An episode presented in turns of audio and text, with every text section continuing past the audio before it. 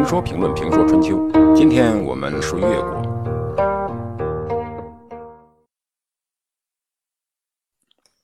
诸公范蠡住在陶地，生了小儿子。小儿子成人的时候，诸公范蠡的二儿子在楚国杀了人，被楚国官方拘捕。诸公范蠡说：“杀人者抵命，这是常理。可是我听说家有千金的儿子不会被杀死在闹市中，便告诉小儿子，让他去营救二儿子。于是打点好一千亿黄金，装在褐色器具之中，用一辆牛车载运。这个一亿呢，相当于二十两。”也有说是二十四两，啊，一千亿黄金，这个数量是很大的。小儿子将要出发，可陶朱公的长子不干了，他要求自己去。陶朱公呢不同意。陶朱公的长子说：“家里的长子叫家都，现在弟弟犯了罪，父亲不派长子去，却派小弟弟去，这说明呢我是不孝之子。”长子不明白父亲的苦衷，认为这是不拿豆腐当干粮，不拿自己当老大。非常伤心，因此想自杀。他的母亲陶朱公的夫人替老大说话，说派小儿子去未必能救二儿子的命，先失去了长子，那怎么办？陶朱公不得已就派了长子，写了一封信，要长子送给旧日的好友庄生，并对长子说：到楚国后，要把千金送给庄生家，一切任凭他去处理，千万不要与他争执。诸公范蠡就是楚国人，对楚国的情况他应该是比较了解的。长子走时，怕带的钱不够，自己又携带了几百亿黄金。长子到达楚国去见庄生，但是去庄生家的路上，范蠡的这个长子心里开始嘀咕了：为什么？因为富贵人家会看面子，庄生怎么看怎么不像一个能够解救弟弟的人。他以为父亲请的这个庄生不是达官贵人，也一定是一个富可敌国的主儿但庄生家却住在荒芜的郊外，甚至要劈开野草才能到达庄生家门。而到了庄生的家里一看，家里十分贫寒，居住的条件很差。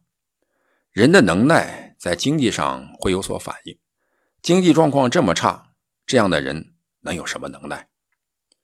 但是这个长子尽管怀疑。还是打开了父亲的书信，并向庄生进献了千金，完全按照父亲的嘱咐做了。庄生说：“你可以赶快离去了，千万不要留在此地。等弟弟释放后，也不要问原因。总之是快快走人。事成之后，不要提及此事，就当这事儿呢没有发生过。”长子离开了庄生的家，也不再探望庄生，但他越想越不对。抱着负责任的态度，他没有听庄生的话，而是悄悄地留在了楚国，并把自己携带的黄金送给了楚国主事的达官贵人。结果事情弄砸了。我们常常说不要以貌取人，但几乎每个人呢都会以貌取人。因此，他提醒我们：一方面对待自己要注重自己的形象，不要让人小看了，不然会失去很多机会。对正在起事的年轻人尤为如此。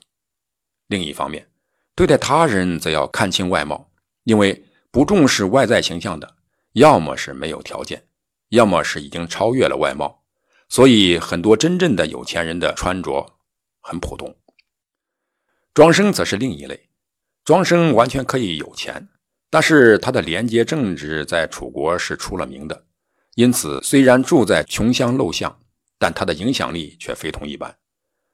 楚国从楚王到臣下，无不尊奉他为老师。主公范蠡阅人无数，自然懂得庄生，因此才嘱咐儿子按照自己的话去做。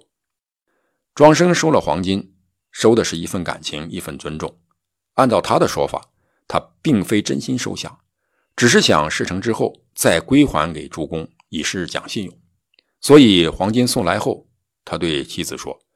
这是主公的钱财，以后再如数奉还主公，但哪一天还还不得而知。这就如同哪一天生病也不能事先告知人一样，千万不要动用。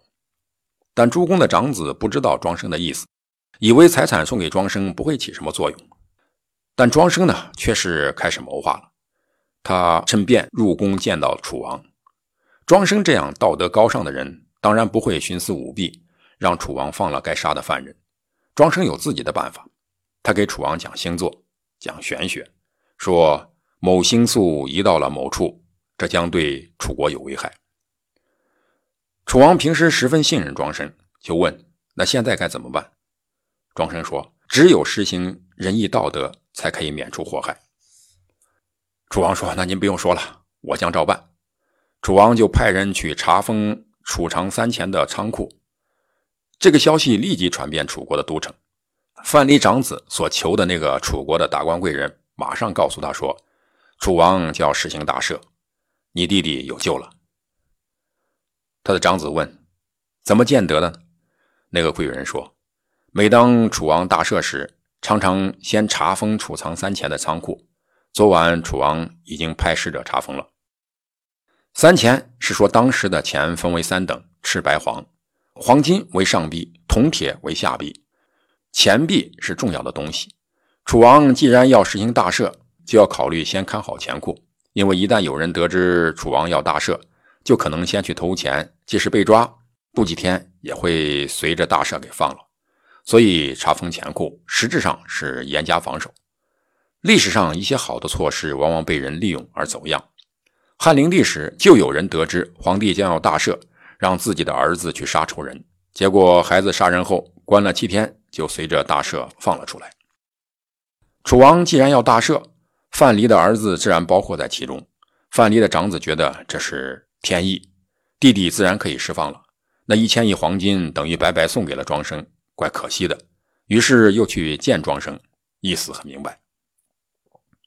但是天意有时候呢是人为的结果，庄生做了这样的安排，却不被范蠡的长子理解。庄生惊奇地问：“你怎么没走呢？”范蠡的长子说：“始终没离开。当初我为弟弟的事儿来，今天楚国正商议大赦，弟弟自然得到解放，所以我特意来向您告辞。”这话说的太明白了。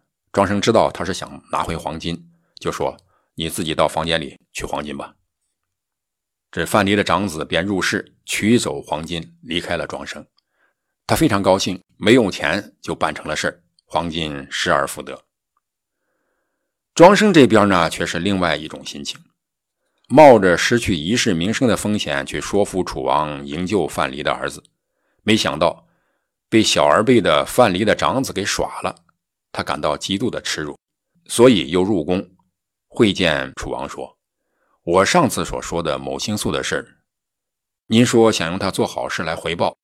现在我在外面听人说，陶地富翁朱公的儿子杀人后被囚禁在楚，他家派人拿出了很多黄金贿赂楚王左右的人，所以楚王并非体恤楚人而实行大赦，而是因为朱公的儿子才大赦的。”楚王大怒道：“我虽然无道，但怎么会因为朱公的儿子而不施恩惠呢？”就下令先杀掉朱公的儿子，第二天才下达赦免的诏令。范蠡的长子只能携带弟弟的尸体回家。回到家后，他的母亲和乡邻都十分悲痛，只有朱公范蠡坦然地说：“我本来就知道长子一定救不了弟弟，他不是不爱惜自己的弟弟。”只是有他所不能忍心放弃的。他打小与我生活在一起，饱尝各种辛苦，知道为生的艰难，所以把钱财看得很重，不敢轻易花钱。